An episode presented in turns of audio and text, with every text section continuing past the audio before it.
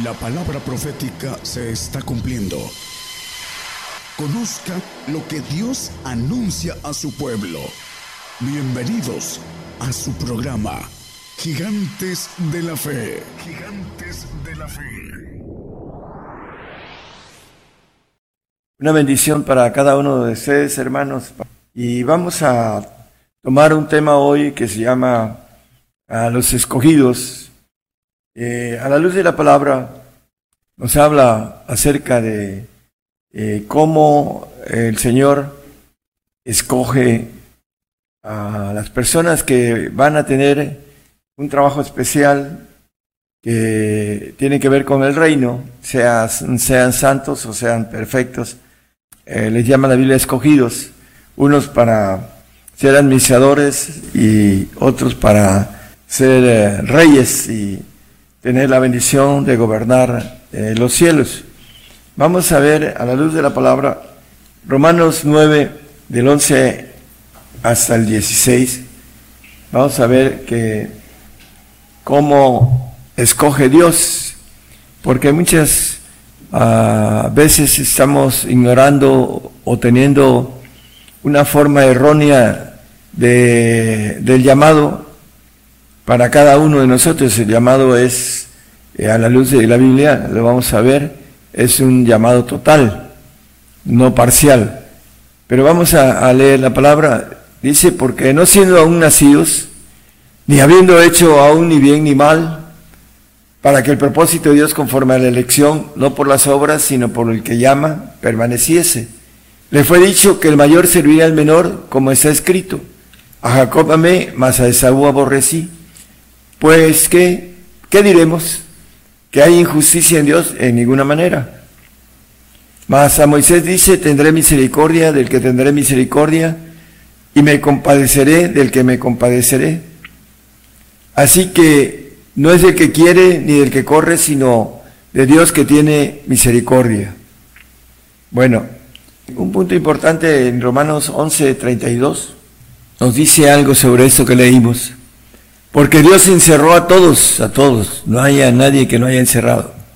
En incredulidad, tanto Moisés, tanto Jacob, todos, Saúl, todos, para tener misericordia de todos. Bueno, esa misericordia tiene que ver con leyes, con ordenanzas, con planes, y tenemos que entrar en, hablando de esa selección, de misericordia que está dada para todos. No es el que corre, sino el que Dios tiene misericordia. Y Dios tiene misericordia de todos. Entonces todos estamos ah, ahí eh, escritos en, esa, en ese plan de, parte de Dios en el cual ah, es importante entender esto, que Dios nos conoce a través de moverse en el tiempo. Él nos conoce desde que nacemos hasta que morimos. Y de esa forma ah, hay un punto en donde Él nos llama, el momento, el tiempo preciso. Y hay hombres que no quieren el llamado y hay otros que sí. Entonces vamos a ir viendo a la luz de la Biblia quiénes son los escogidos y quiénes pues dejan atrás esta bendición de tomar ser escogidos, porque es para todos. Hay un texto que lo vamos a tomar ahorita, que dice 1 Pedro 1, 17, que el Padre no hace acepción de personas. Y si invocáis por Padre a aquel que sin acepción de personas juzga según la obra de cada uno, conversad en temor todo el tiempo de vuestra peregrinación. No hace acepción de personas. Entonces, vemos que a la luz de la palabra todos estamos encerrados en incredulidad y todos tenemos de parte de Dios misericordia. Todos nacemos bajo el ADN de incredulidad. Es importante que nosotros entendamos, entendamos porque vamos a ir viendo, por ejemplo, Jeremías en el capítulo 1, 5, versículo 5. Antes que te formase en el vientre te conocí. Desde antes, dice. Y antes que saliese de la matriz te santifiqué. Antes de que saliera de la matriz estaba santificado Jeremías. Bueno, te di por profeta a las gentes. Ahí tenemos los escritos del el profeta Jeremías. Pero, ¿qué nos dice la palabra acerca de esto? Por ejemplo, en Romanos 8, 29, dice que, porque a los que antes conoció, también predestinó para que fuesen hechos conforme a la imagen de su Hijo, para que Él sea primogénito entre muchos hermanos. Podríamos leer algunos textos que desde antes de la fundación del mundo, esos planes fueron escritos, fueron hechos. Y dentro de esto, hermanos, el punto importante es que a la luz del tiempo en el que se mueve Dios, nos conoce, porque dice que antes desde eh, nos conoció y nos predestinó.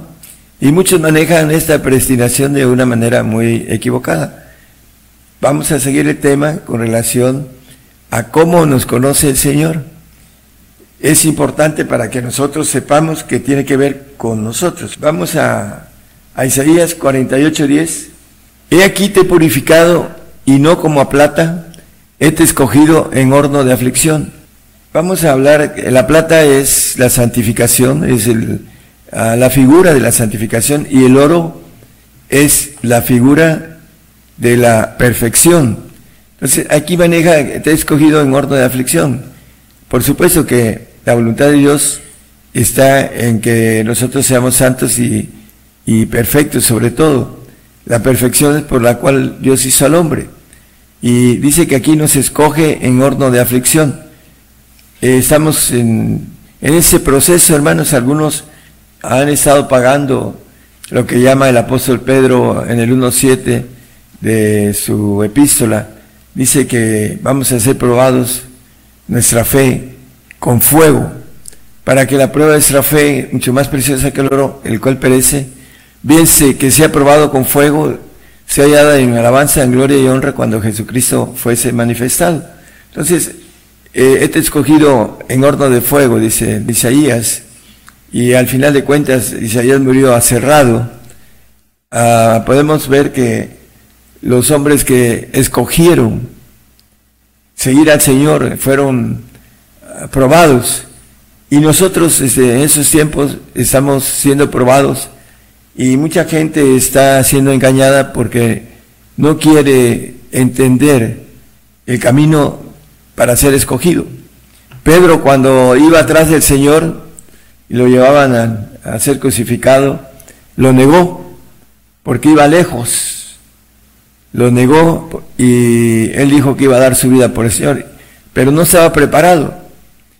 Y lo vemos a Pedro todavía después haciendo algunas cosas que no eran tan correctas, como dividiendo a los corintios, soy de Cefas, y yo soy de Apolo, y yo de, Pablo, pero lo vemos también en Gálatas, también no andando conforme a la verdad, le dice el apóstol Pablo.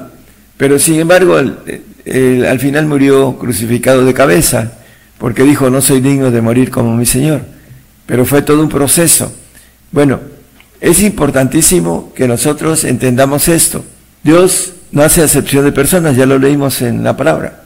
Dios nos encerró a todos en incredulidad para tener misericordia de todos. Entonces, ¿cuál es el detalle para que podamos pensar como Jeremías?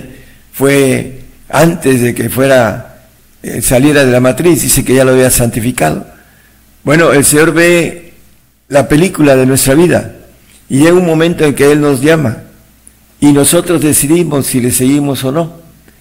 Ahí está el punto importante de los escogidos. Hay otros que no quieren.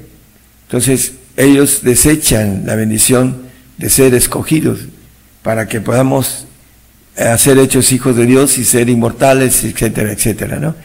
Y la, la forma de vida, vamos a ir viendo a la luz de la palabra Job 17.4. Dice Job en su escrito, porque a estos has tú escondido su corazón de inteligencia, por tanto no los ensalzarás. ¿A quienes esconde esa inteligencia que viene de parte de Dios? Dice el apóstol Pablo que habla de sabiduría de lo alto, dice el 2.6 de Corintios, 1 de Corintios, vamos a ir viendo a quienes está escondida la inteligencia. Empero hablamos sabiduría de Dios entre perfectos. Bueno, la sabiduría es el conocimiento, pero ese conocimiento se le da a aquel que es inteligente espiritualmente. ¿Cómo podemos tomar la inteligencia espiritual? A través de nuestra inteligencia humana. No hay otro camino. Para eso necesitamos ser inteligentes humanamente. Dios nos dio un razonamiento en el cual podemos hacer y profundizarnos en lo que dice en el 2.10 ahí, en, en el mismo capítulo, hermano. Empero nos lo reveló a nosotros por el Espíritu, porque el Espíritu todo lo escudriña aún lo profundo de Dios. La sabiduría que viene de lo alto, aún lo profundo de Dios lo escudriña. Pero necesitamos ser inteligentes humanamente. Humanamente no podemos discernir lo espiritual. En el 2.14, de ahí mismo, 1 Corintios. Mas el hombre animal no percibe las cosas que son del Espíritu de Dios, que todo lo escudriña, porque le son locura, y no las puede entender porque se han de examinar espiritualmente. ¿Cómo podemos ir adquiriendo esa inteligencia?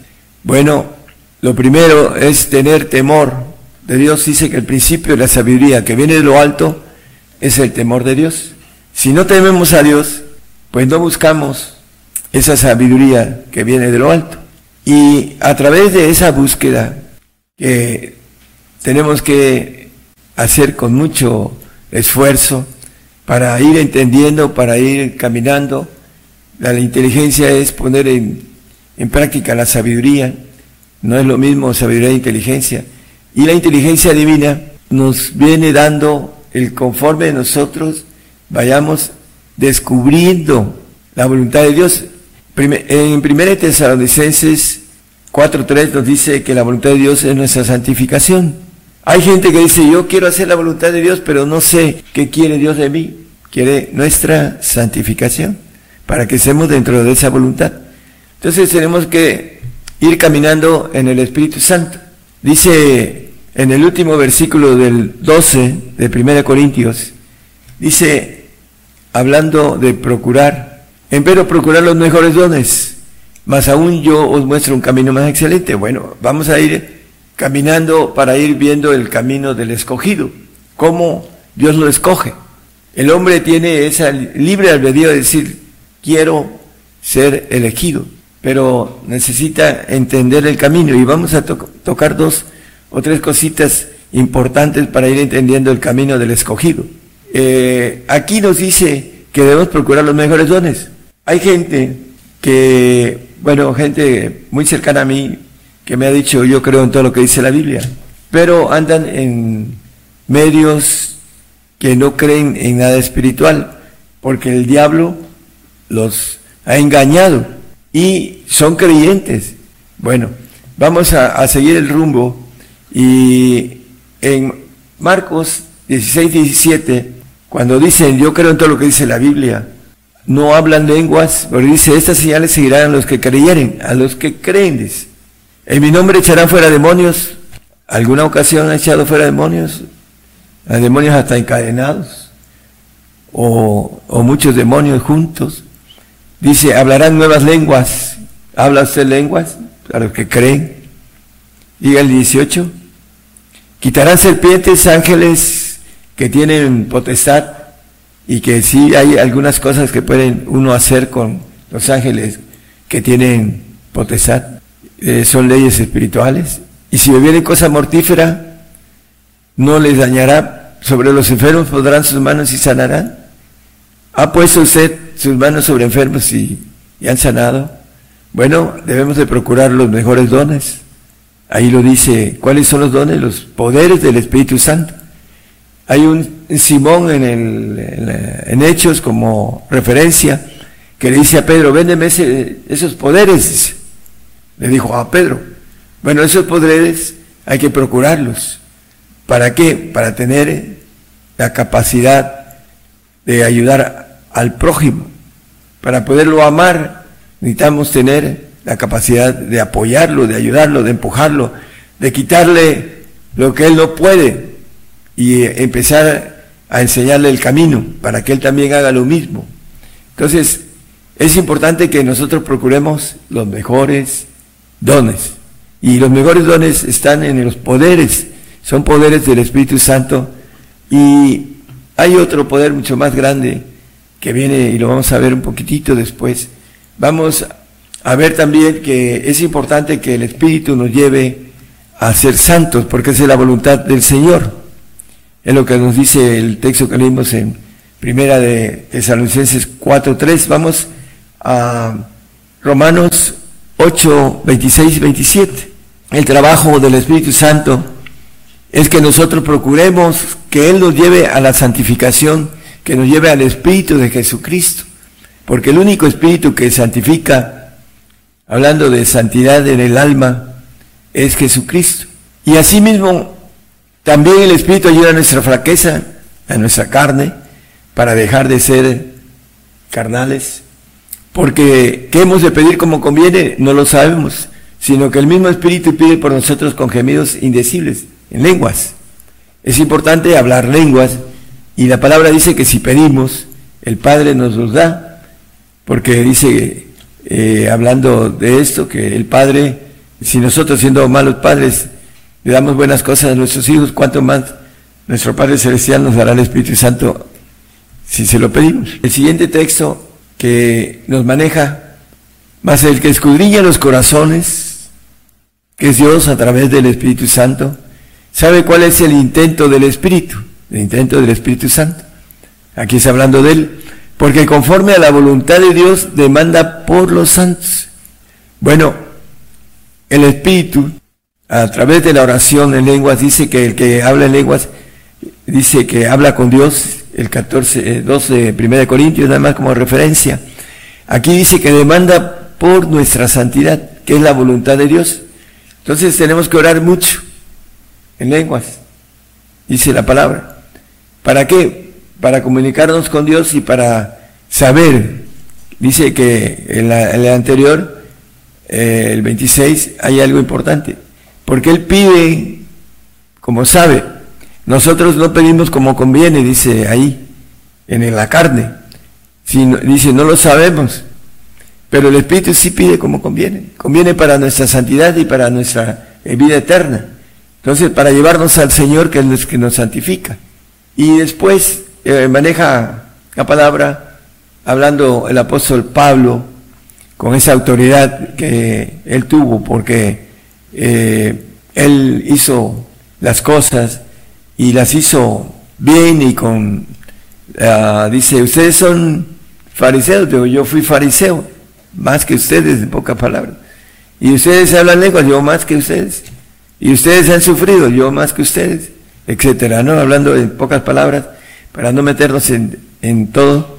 Y les dice a los Corintios en el 3, 1, 2 y 3, de manera que yo, hermanos, no pude hablaros como espirituales, sino como a carnales, como a niños en Cristo, ya eran niños, pero no les pude hablar como, como espirituales, porque el niño no entiende lo profundo, no, han crecido en el Espíritu de Señor, ahorita lo vamos a ver muy claro.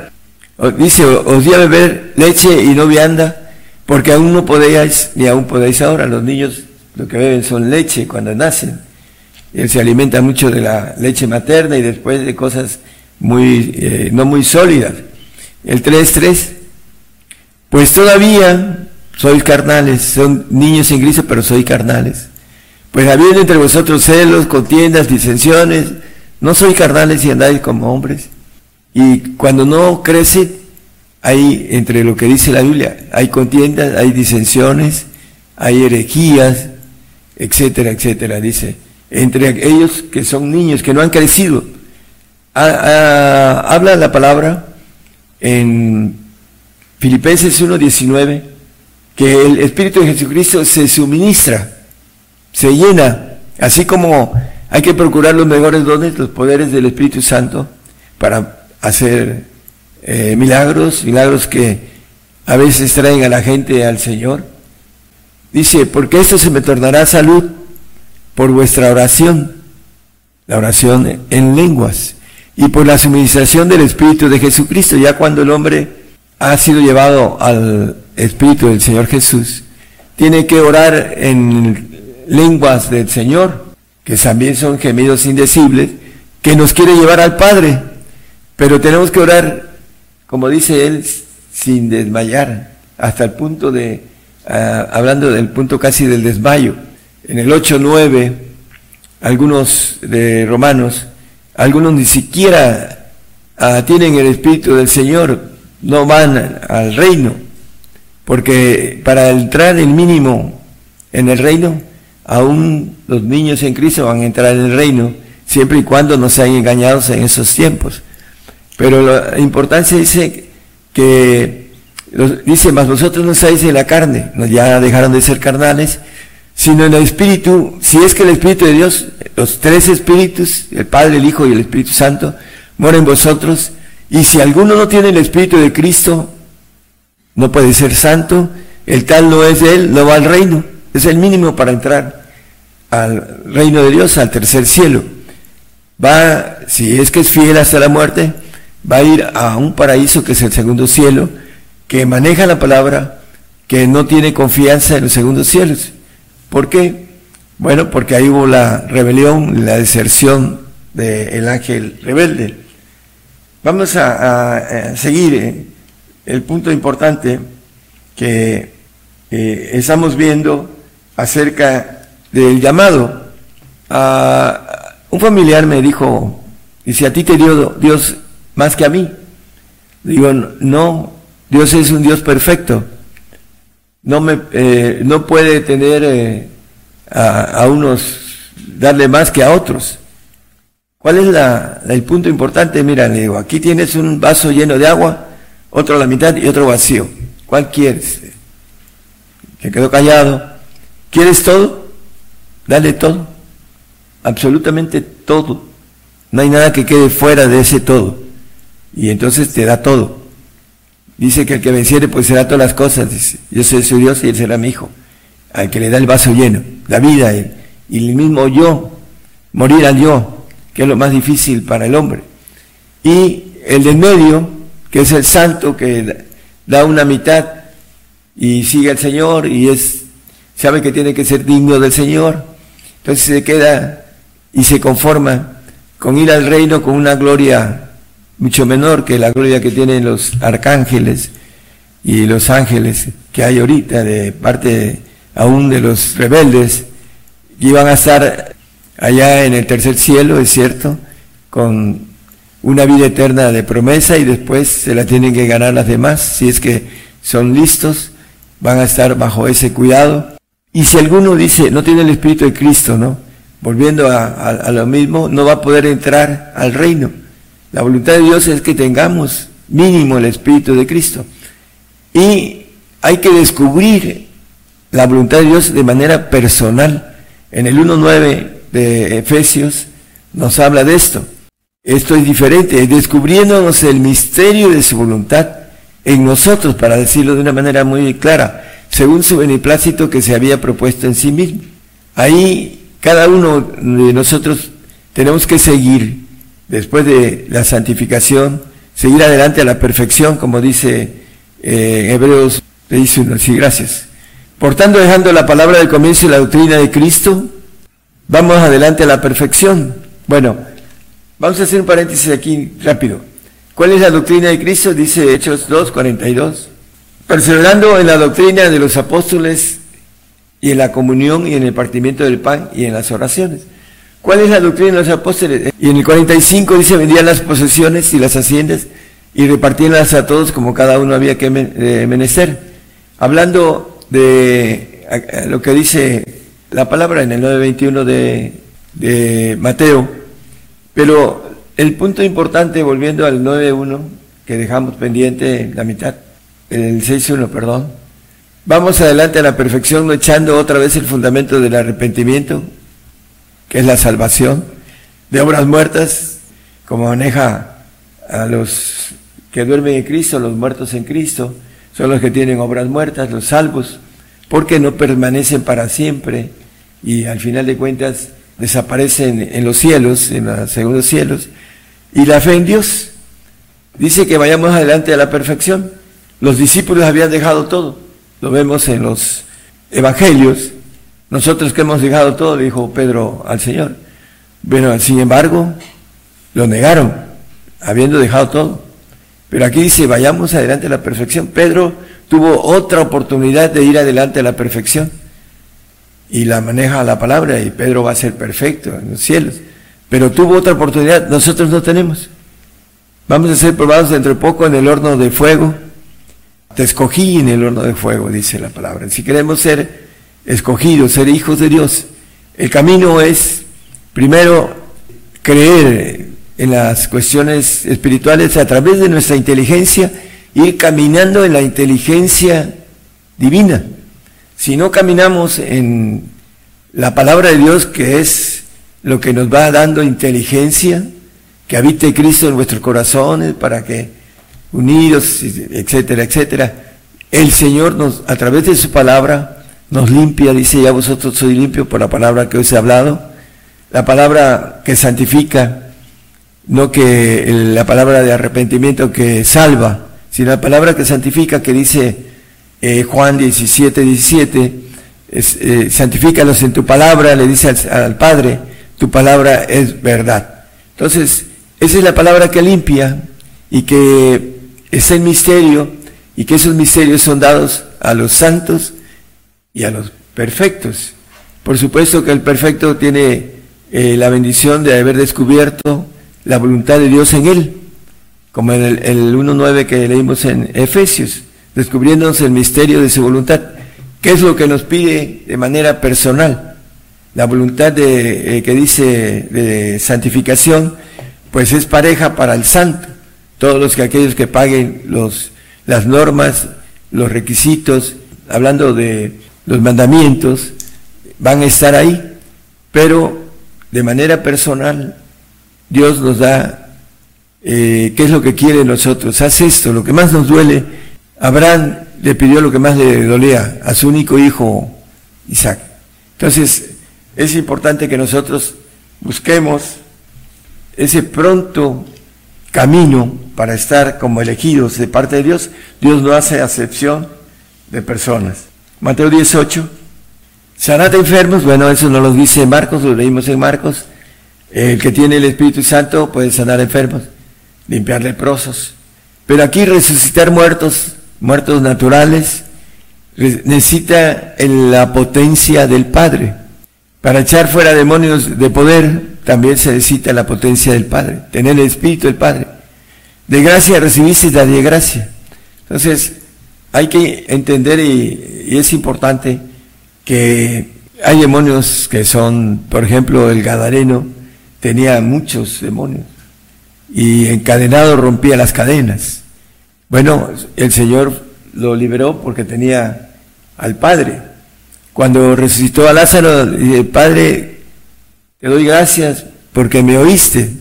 Lloró cuando vio llorando no solo a las hermanas, sino a la gente que estaba cercana, que amaban a María y a Marta. Él lloró, ahí lo maneja la Biblia. Entonces, después de eso, es, el padre le habló y levántalo. Vio llorando a su hijo y, entonces dijo, abran la, tumba. Y después dice, para que sepan que tú me dices el visto bueno, en otras palabras. Entonces, necesitamos, si queremos resucitar muertos, tenemos que, morir a esta vida, en nuestros intereses, y ir creciendo en el Espíritu del Señor para que Dice, si me amáis, dice el 14, 15 de Juan, si me amáis, guardad mis mandamientos, dice. Y yo rogaré al Padre para que el Padre os dé ese espíritu que es el otro consolador, para que esté con vosotros para siempre, la inmortalidad.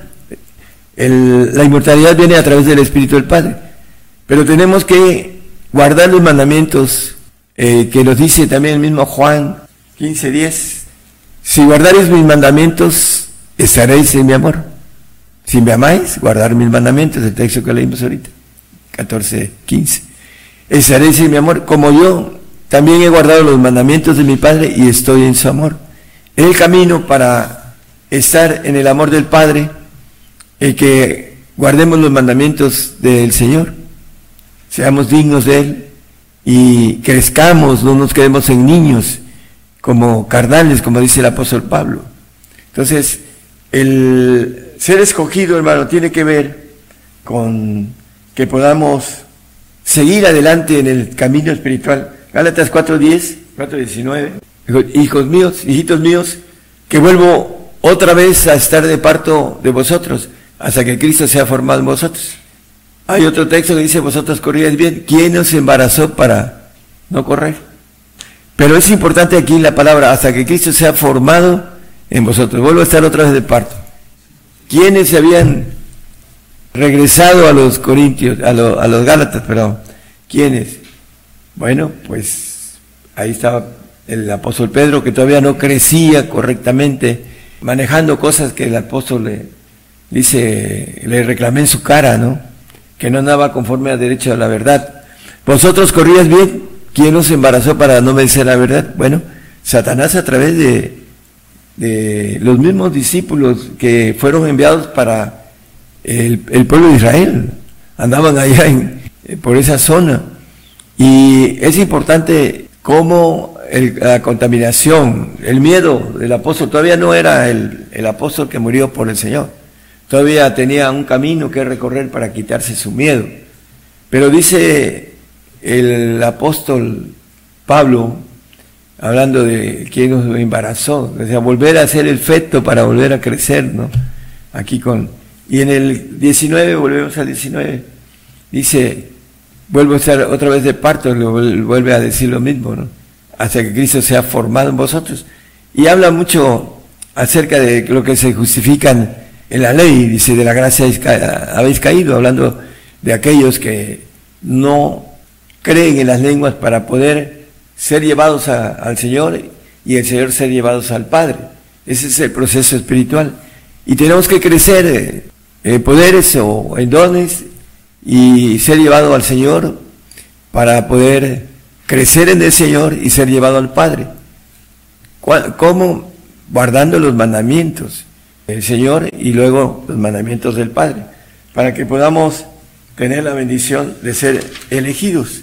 Tenemos eh, el Señor lo que nos maneja en Mateo 5:48, sed vosotros perfectos, después vosotros perfectos, como vuestro Padre que está en los cielos es perfecto. Vamos a, redondear el tema, la importancia de tener la meta que dice el supremo llamamiento, le llama el apóstol Pablo, el ser perfecto, es el supremo llamamiento. Ese es el ser elegidos, elegidos como hijos de Dios, sed pues vosotros perfectos. Y nos maneja en Efesios eh, 4:13 la perfección del Señor Dice, hasta que todos lleguemos a la unidad de la fe, del conocimiento del Hijo de Dios, a un varón perfecto.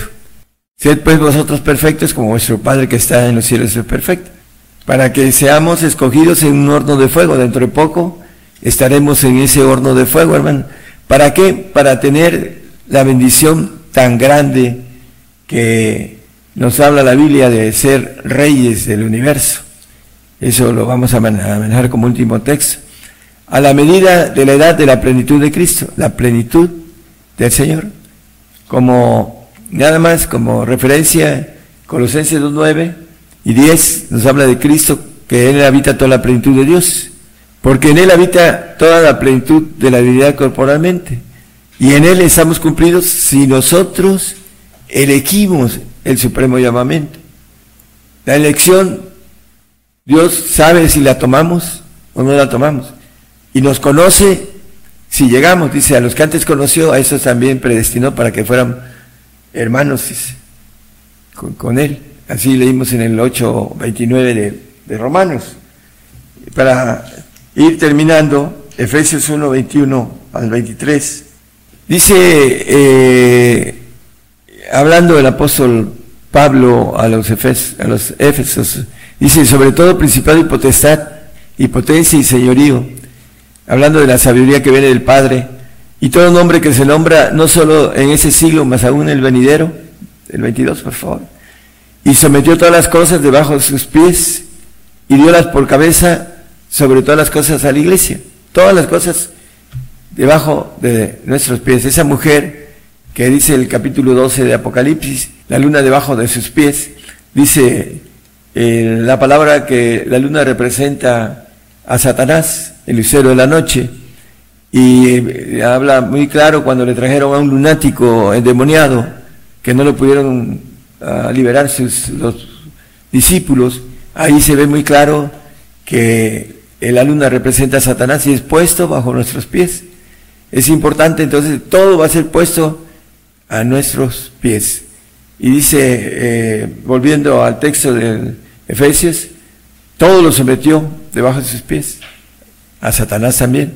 Por eso dice la palabra que el que ha conocido al Padre ha vencido a Satanás en el 2.13 y el, de primera de Juan.